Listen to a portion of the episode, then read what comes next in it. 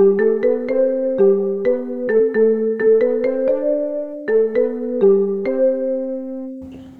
い今ニュースを見ながらこのラジオを撮っています。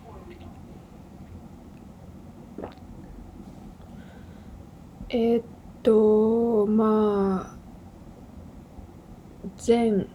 エピソードに引き続きまた暗い話題にはなってしまうのですがその今日ねあのジェノサイドが大量虐殺がウクライナでロシア軍によるものが、えっと、あったということで、えっと、チャチャブでしたっけ？あのそのすみません。地名はちょっと自由に調べてください。はい。ブチャだったかな？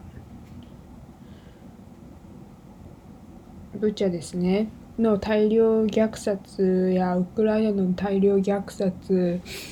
に関してえっ、とまああのそれに対する、まあ、追悼の意味をえっ、と追悼の意味をするためにそのえっと祈祷っていうんですかねそのまあその亡くなった方々に対してそのえっとあの亡くなった方々に対してこう祈祷するっていうイベントというかそういうのに参加してきました。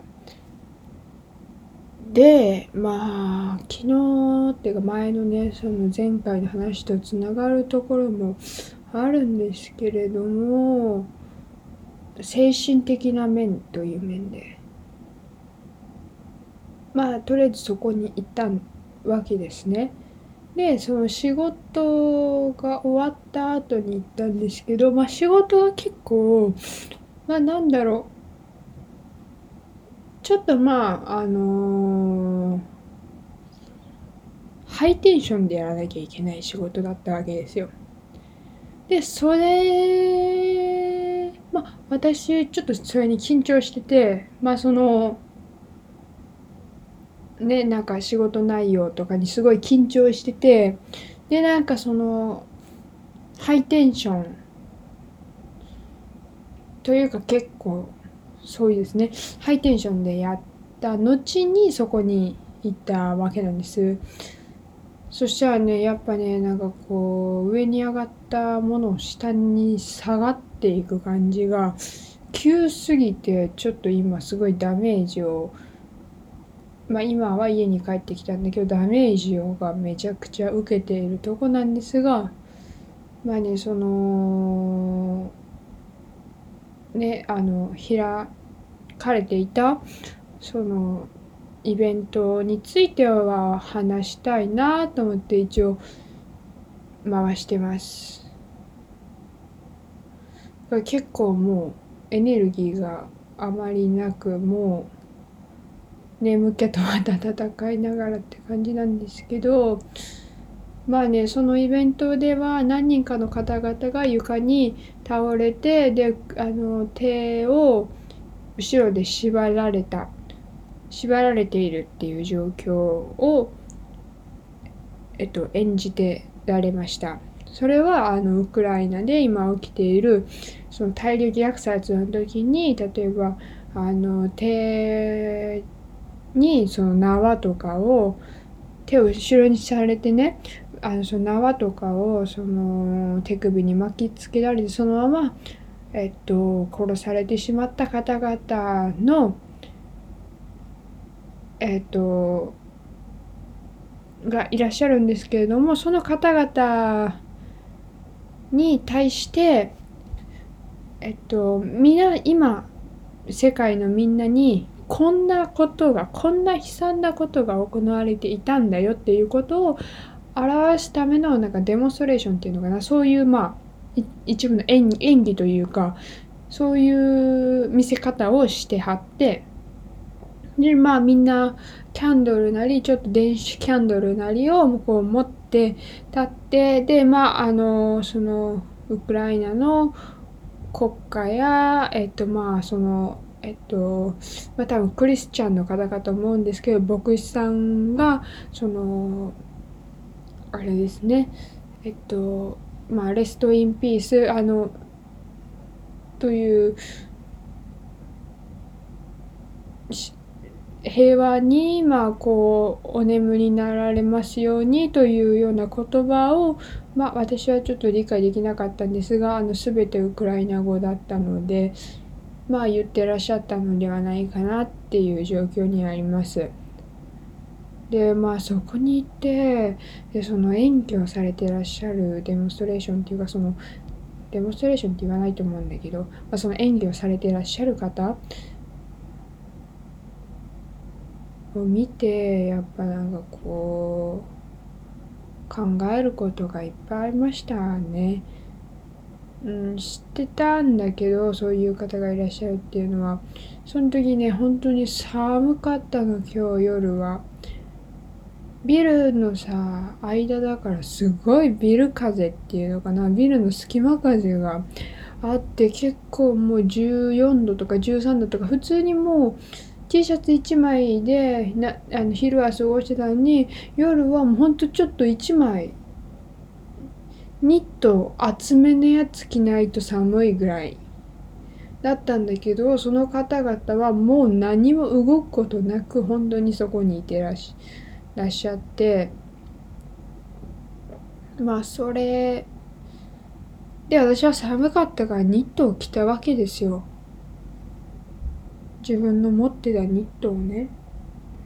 だけど今ウクライナは雪がねちょっと降ってまあ雪がちょっと収まってきたのかぐらいの天候なわけじゃないですか。なんか自分は今ニットがあるから着れるけどさ彼らはすごい寒いところでやっぱ心も乏しくなるし寒さっていうのは身も縮むし固まってしまうしっていうところでやっぱそういうところを想像というか考えてしまうともうねなんか階段から落ちるかのような想像の波が押し寄せてくるわけですよ。でやっぱうんそこのやってらっしゃったイベントの方も不甲斐ないとは言ってなかったですけどまあ自分たちは一応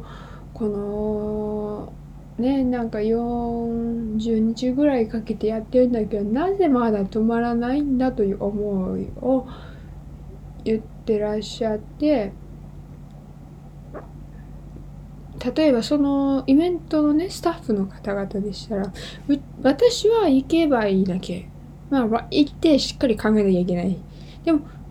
あえず行くっていうことなんだけどスタッフの方々ってやっぱその情報もしっかりいなきゃいけないしやっぱいろんな準備もしなきゃいけない。やっぱそれを考える時間が多いわけですよ。人よりも。って考えた時の彼女の精神状態を考えると、やっぱこうもう危機迫った感じだったわけですね。で、なんかまあ、その正直な話じゃあ今すぐ日本に爆弾が落ちてくるのかってていうとそういうわけではないんだけれどもやっぱそういう風な危機感にならせてしまうぐらいのこのやっぱりテレビの力だったり SNS の力だったりがありますしやっぱ動画の力もあるし写真の力もたくさんあるし想像力がかきたてられるわけですよ。で、ね、やっぱり人間って不安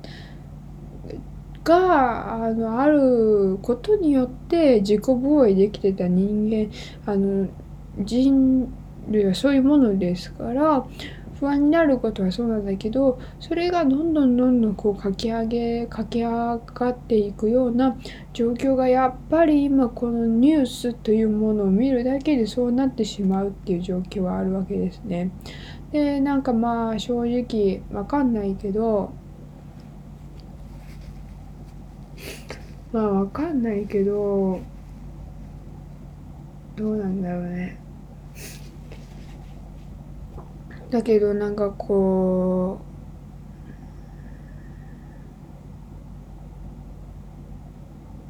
う思うことはいっぱいありましたね。でかつまあ今さっき言った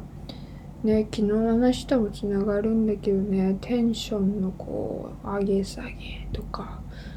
今日もだから悲しみの風呂に使っ湯船に使っちゃいそうになってて。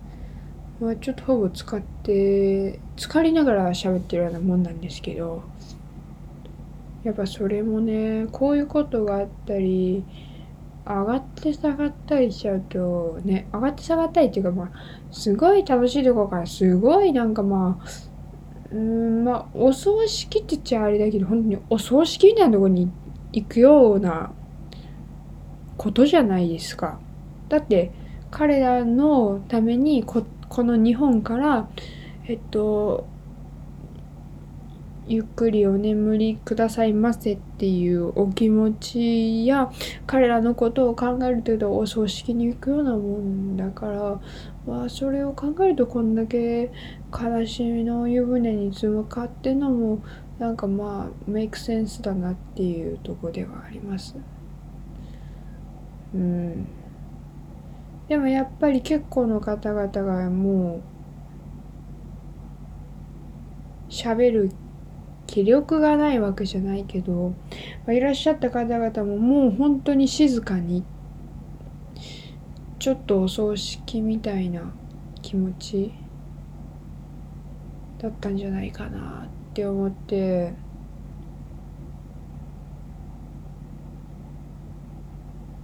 なんか今起こってることってなんかまあなんか昔だったらさほら歴史とかの授業でえっとこんなことはやってませんとかっていうのをさその時ドイツは言ますいませんドイツの話になっちゃいますけれどもドイツは言ってましたが本当はやってましたみたいな話とか日本はやってませんってその時言ってたけど日本は本当はやってましたみたいな話もあるわけじゃないですか。でそれがあの日本の話にまあ今回は例えるとしてそのね日本のえっとの話にすると例えばだから日本はやってないって言ってたけど本当はめちゃくちゃ悪いことめっちゃやってたみたいな話があるわけじゃないですか。それねなんかそれが歴史のだからことだったら果それで何年も経ってそれが暴かれてあそういうことになりましたよって話になってるかってでなんか歴史の事実として暴かれるわけじゃないですか。なんだけど今回の話って例えばじゃあ今プロパガンダプロパガンダって言ってるじゃないですかロシアが。で言そうだからロシアのことをプロパガンダプロパガンダって言ってるけど本当の事実って今の状態では完全にわかるわけがなくてでもやっぱロシアの方は西の人西側が西側のメディアがでっち上げたことだでっち上げたことだって言ってる。だけど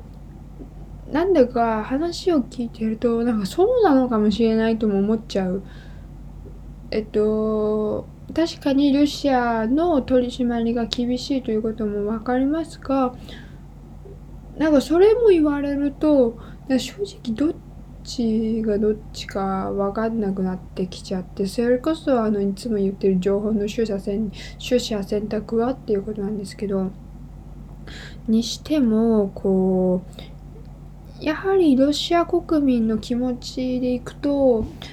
なんだかやっぱり民放民放っていうか国民の国営のテレビがやってるってなるとやっぱそういう信じてしまうんだろうなっていう。やっぱなんかしっかりしたニュース見たい時に NHK つけるのと一緒でなんかそういうのになってしまうのかなってていう気持ちもあるしでもな言いたかったのはだから歴史上でこうだよこうだよああだよああだよでも本当はやってましたみたいな状況が今あるんだよね。っていうこと。でそれについて例えばロシア側は絶対やってません。そんなことやってません。って言い切る。え絶対やってんじゃん。とかってなった時にさ歴史上だったらもう見返してわかるから絶対やってんじゃんってなるんだけどなんかそのなんか絶対やってませんっていうのを聞いてこれが戦争かとか自自国を守るためになる。それは嘘なのか何なのか。正直私でさえも何とも言えない状況なんだけどもやっぱそういう戦争のプロパガンダ情報操作とか国家絡みの嘘ってこういうふうにできていくんだなっていうのを本当に目の当たりにしてるっていう感じですね。うんでもやっぱねこの西メディアの言ってることが本当だとまあ思っておりますがやっぱりどう考えてもねちょっとやりやりきれない思いとかそういうなんか陳腐な言葉じゃなくてなんか何をすればいいのかなんか本当になんか見ててしんどいしでも見ててしんどいから見ててしんどいの見たくないっていう人がいっぱい出てくるんだろうなとも思うしまあだからと言ってっていうところはありますね正直。まあ、一番、まあ、言われてたのは G7 の中で日本はすごいなんかあのロシアにまあ舐められてるっていう話を言ってたんでそうかとも思うかもしれないでないし、まあ、平和条約っていうのをその北方領土含めあの進んでた条約も先月それやめますってロシアの方からちゃんと制裁はこちらでもやらせていただきますっていう報復っていうのかなもうやりますとも言ってるしやっぱその国連の会議でなんかこうねロシアをにあのその国際的国から排除する動きを、えっと、賛成した国が93カ国ででそれ以外の国がまあ棄権した人と何もしなかった人とかがいるんだけどそのイエスを言った以外の何も言わなかった人のを比べるともう完全にそっちの方が数が多いんだよね。でかつその危険プラスあのロシアにイエスって言った人を集めると8293と82とかかな、まあ、そこまで変わらないっていうのはありますよね。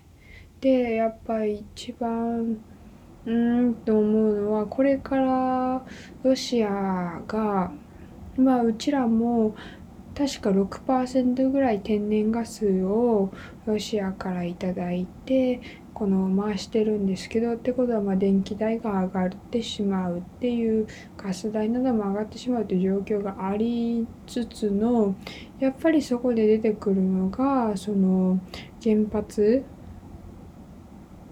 原子力発電所を復活させようという動き。石炭とかそういう化石燃料ではもう無理だし風力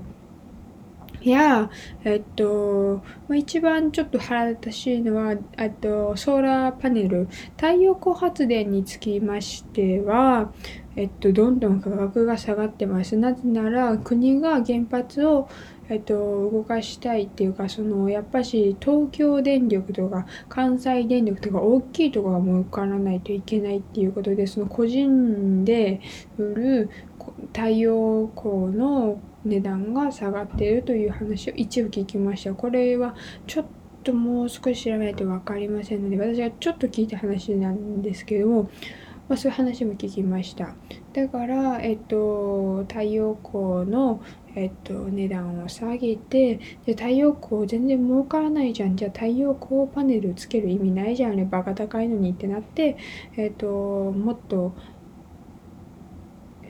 大きな電力会社にお金が行くような仕組みそしてまあ原発を、えー、と復活させたい人にとってはなないなんか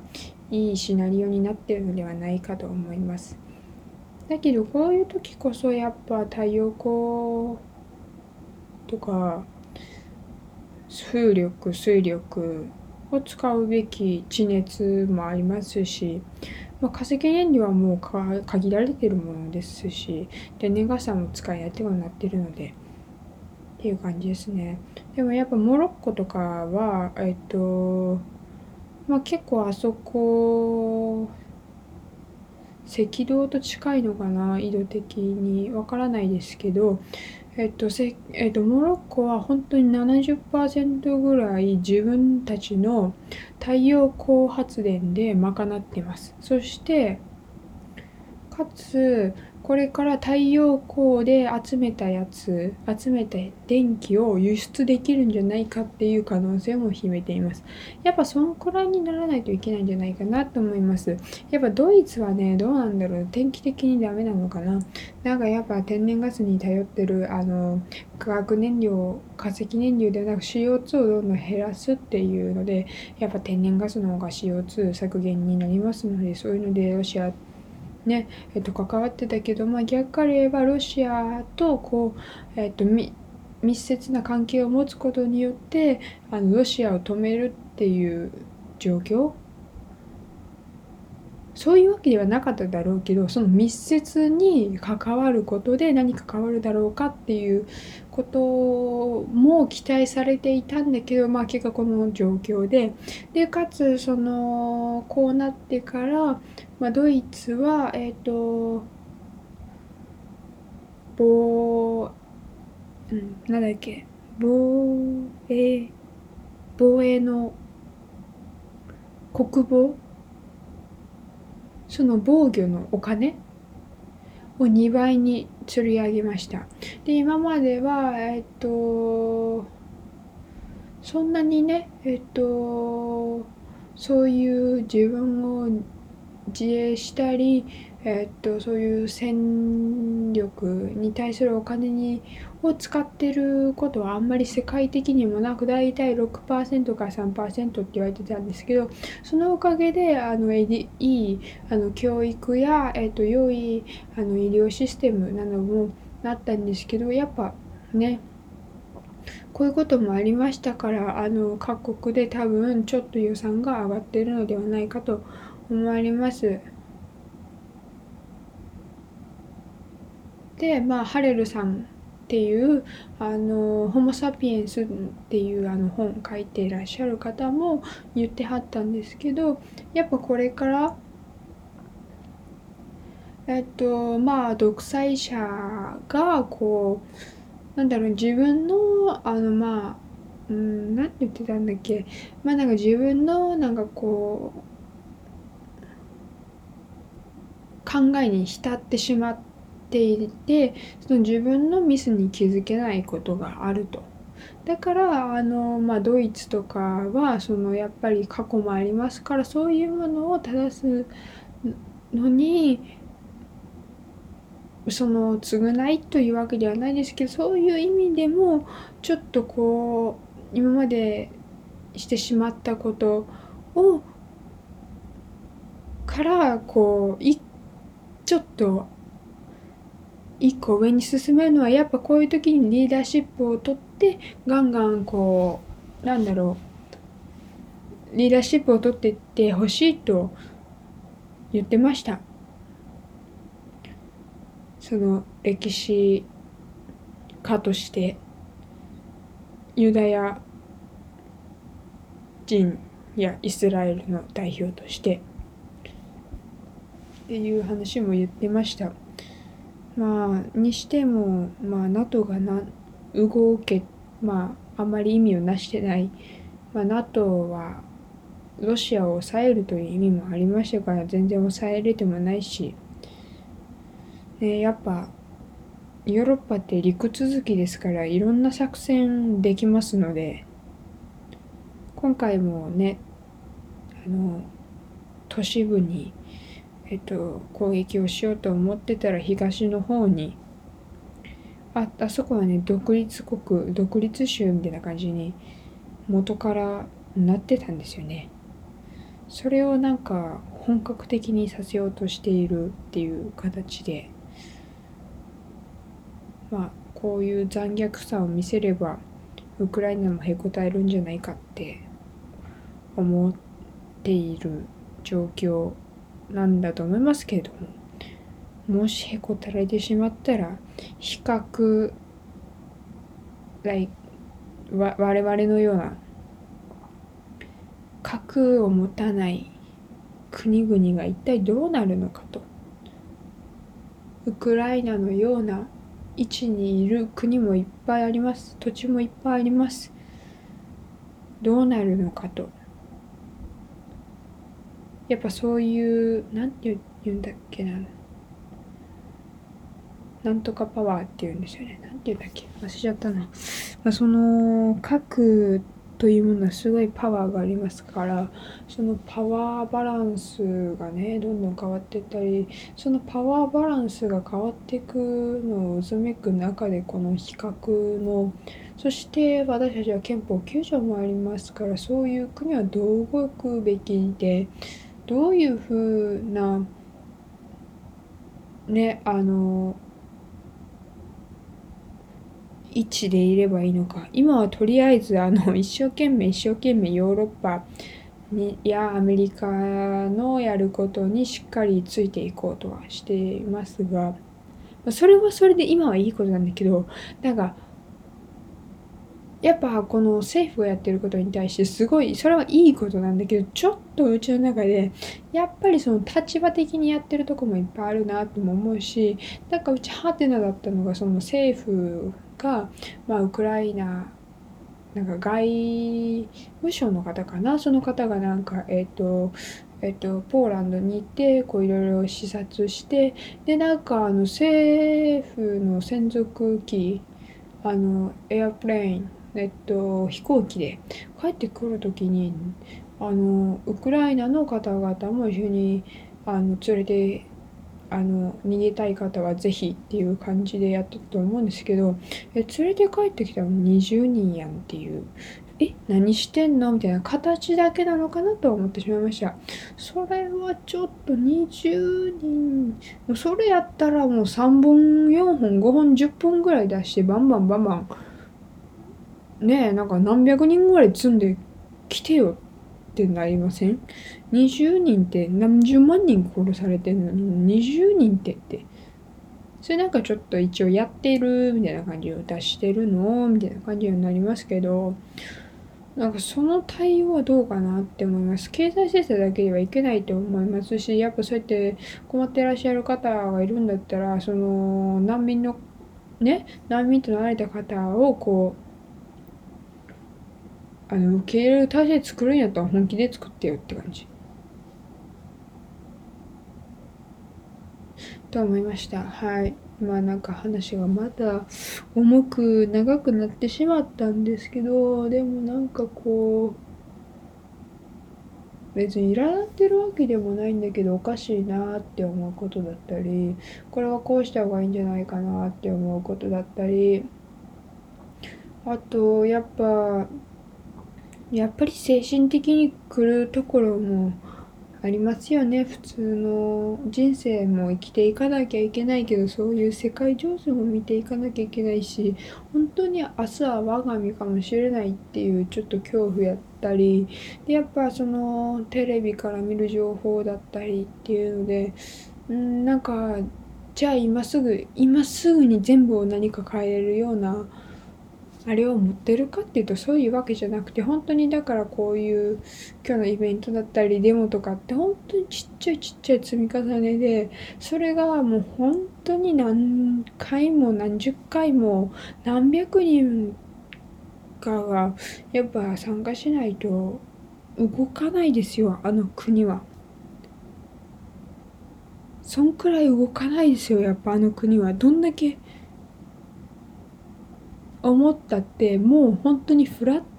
何プラトニウムっていうのかな？わかりませんけど。もうフラットにやり続けるしかないんじゃないかなって思います。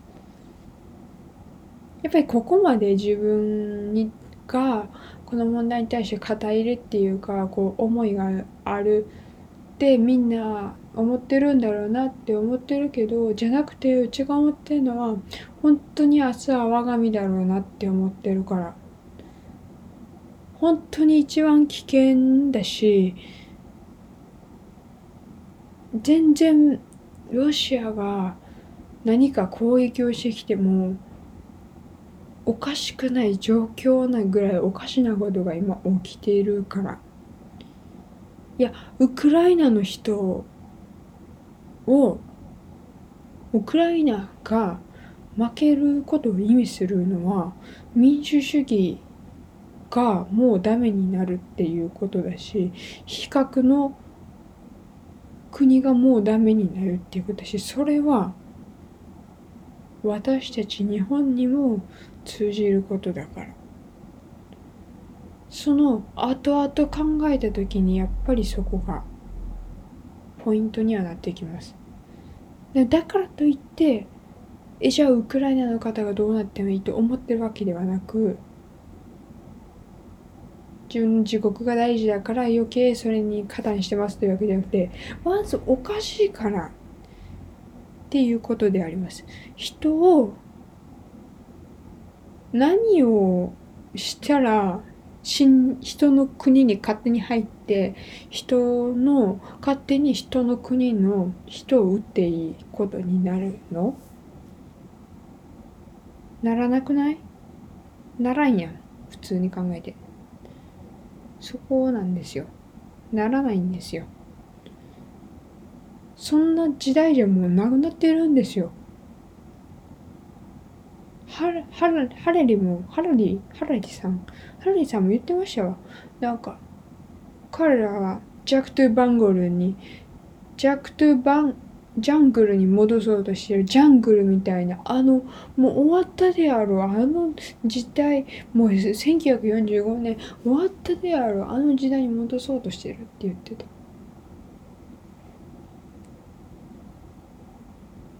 本当に。だからそういうことでこれからもアップデートを続けたいと思います。やっぱりね時期が時期だしうん、状態も状態だからやっぱこういう話題すごい増えてしまうと思うんだけど全然あの嫌な人はガンガン飛ばしてください。あのはいそういうことを言うしかできません。やっぱりこれは強制するもんでもないですし、まあ、いろんな人に広めたいがためにやってることでもありますがそれによってね自分の精神がねあの折れるようやったらまず自己をしっかり持ってからこういう問題に直面しないとやっていけませんのでって感じですね。はい。ということでご視聴ありがとうございました。また暗くはなりましたがちょっと私はこれで喋って気持ちが楽にうーんなったような気もしますさっきまでちょっとあ悲しみの湯船に浸かってましたがやっぱり自分の中でちょっとストレス発散って言って申し訳ないけど、まあ、ちょっと喋ることでストレス発散にはなってるのでまあラジオのリスナーの方々はお付き合いくださいという感じです。ではご視聴ありがとうございました。